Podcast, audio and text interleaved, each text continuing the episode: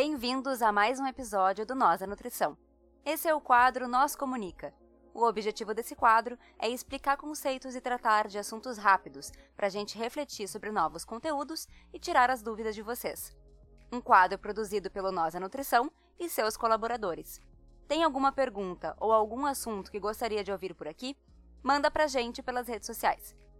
Seguimos agora com a colaboradora do Nós da Nutrição, Gabriela Niches. O nosso primeiro Nós Comunica vai abordar a Semana Mundial do Aleitamento Materno, carinhosamente chamada pela sua sigla, SMAN. Eu vou falar um pouco sobre o que ela é, como e quando surgiu, quais seus objetivos e a temática deste ano. A SMAN é uma campanha global para aumentar a conscientização e estimular ações sobre a amamentação. Ela é comemorada anualmente do dia 1 ao dia 7 de agosto. Para falar sobre a SMAN, precisamos voltar um pouquinho no tempo. No ano de 1991, foi fundada a Aliança Mundial de Ação Pró-Amamentação, mais conhecida pela sua sigla em inglês, UABA. A UABA é uma rede global de indivíduos e organizações dedicadas à proteção, promoção e apoio à amamentação. Ela trabalha em estreita colaboração com algumas das organizações mais reconhecidas na área do aleitamento materno, como a ABM, que é a Academia Americana de Medicina da Amamentação, o IBFAM, que é a Rede Internacional em Defesa do Direito de Amamentar, o Unicef, que é o Fundo das Nações Unidas para a Infância, e também com a Organização Mundial da Saúde, além de várias outras organizações internacionais. A UABA ela foi responsável por criar, no ano de 1992, a ESMA, com o objetivo de dar visibilidade para a amamentação, focando em uma de suas principais facetas anualmente. A primeira semana de agosto ela foi escolhida pra, para comemorar a ESMA por remeter à assinatura da Declaração de Inocente, que ocorreu em 1 de agosto de 1990. Inclusive, inicialmente foi sugerido um Dia Mundial da Amamentação, que seria comemorado no dia 1. Mas eles entenderam que uma semana inteira seria mais eficaz para o seu propósito. A Declaração de Inocente é um marco importante para as políticas de aleitamento materno e por isso ela foi escolhida como data base para a SMAN. Ela foi produzida por legisladores e agências internacionais no encontro Aleitamento Materno na década de 90, uma iniciativa global que foi organizado pela OMS e pelo Unicef. O documento elaborado como resultado das discussões e evidências apresentadas nesse encontro afirmava que, para otimizar a saúde e a nutrição materno-infantil, todas as mulheres devem estar capacitadas a praticar o aleitamento materno exclusivo e todas as crianças devem ser alimentadas exclusivamente com leite materno, desde o nascimento até os primeiros 4 e 6 meses de vida e seguia reforçando que até os dois anos de idade ou mais, mesmo depois de começarem a ser alimentadas adequadamente, as crianças devem continuar sendo amamentadas. Durante muito tempo, essa foi a principal referência quando se falava em recomendação de duração do aleitamento materno. E era bem assim, quatro ou seis meses de vida, porque alguns países entendiam e adotavam a recomendação de exclusividade da amamentação até quatro e outros até seis meses. Somente em 2001 foi chegado a um consenso e a Organização Mundial da Saúde alterou a recomendação para seis meses, a partir de uma série de estudos produzidos em diversos países, mas principalmente aqui no Brasil. Então, nós tivemos uma importante participação no estabelecimento da recomendação que usamos até os dias de hoje.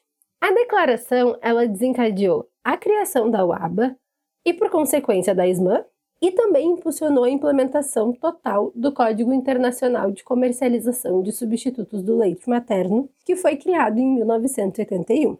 Também a criação da Iniciativa Hospital Amigo da Criança, com a implantação dos 10 passos para o sucesso da amamentação em todas as maternidades. No Brasil, nós temos a Norma Brasileira de Comercialização de Alimentos para Lactentes e Crianças na Primeira Infância, a NBCAL, que foi criada com base nesse código internacional e já estava instituída no país desde 88. Mas a iniciativa Hospital Amigo da Criança foi implementada pós a declaração, em 1992. Então, esta campanha é uma política de incentivo à amamentação que já entrou definitivamente no calendário mundial. Nas últimas décadas, a primeira semana de agosto tem sido utilizada para promoção e fortalecimento de políticas voltadas ao aleitamento materno no âmbito público e privado. No nosso país, o Ministério da Saúde coordena a SMAN desde 1999, sendo responsável pela adaptação do tema, que é criado pela UABA e publicizado em inglês para a nossa língua, e elaboração e distribuição de cartazes e materiais educativos. Então, o Ministério da Saúde ele cria esses materiais, né, ele traduz esses materiais e envia para as secretarias estaduais de saúde, que, por sua vez, repassam para os municípios fazerem atividades nessa semana. No Brasil, em 2017, foi criada a Lei nº 13.345, que institui o mês de agosto como o mês do aleitamento materno. Nós o conhecemos como agosto dourado. Assim como temos o outubro rosa para trabalhar o câncer de mama, no mês do agosto dourado uh, são realizadas ações intersetoriais de conscientização e esclarecimento sobre a importância do aleitamento materno. São feitas palestras e eventos, divulgação em diversas mídias, reuniões com a comunidade, ações de divulgação em espaços públicos também. Assim, além da SMAN, nós também temos aqui no Brasil o mês inteiro para pensar e trabalhar esse tema. Vários são os assuntos que já foram trabalhados na SMAN, incluindo sistemas de saúde, mulheres e trabalho focando na licença maternidade, o próprio Código Internacional de Comercialização de Substitutos do Leite Materno também já foi tema, a questão da sustentabilidade, da economia, da amamentação como direito humano já apareceram nessas últimas décadas. E a ISMAN ela tem demonstrado em todos esses anos um grande impacto nos países, Inclusive, em 2018, uma resolução da Assembleia Mundial da Saúde endossou a ISMAN como uma importante estratégia de promoção da amamentação. Já se sabe que as práticas de aleitamento materno subótimas são uma questão de saúde pública e que exigem esforço e investimento no nível social. Durante a ISMAN deste ano, o foco é lembrar que proteger o aleitamento materno é uma responsabilidade compartilhada e por isso seu título tema é Proteger a amamentação, uma responsabilidade de todos, que utilizamos também como título para a produção do nosso Nosso Comunica. Além disso, a ISMA desse ano também celebra os 40 anos do Código Internacional de Comercialização de Substitutos do Leite Materno. Os objetivos da ISMA 2021 são formados por quatro pilares: informar as pessoas sobre a importância de proteger a amamentação, apoiar a amamentação como uma responsabilidade vital de saúde pública, se articular com indivíduos e organizações para maior impacto e potencializar ações para proteger o aleitamento materno para melhorar a saúde coletiva. No material informativo desse ano, que vocês podem acessar na página da UABA, tanto em toda a versão em inglês e na página do IBFAM vocês conseguem a versão em português. Nesse material são elencados os desafios e soluções a nível nacional, a nível dos sistemas de saúde, no trabalho remunerado e no nível comunitário para promovermos e sermos responsáveis pela amamentação. Por exemplo, no nível do trabalho remunerado, fala-se muito sobre a licença maternidade por pelo menos 18 semanas e, idealmente, por seis meses, para garantia do direito da mulher de amamentar.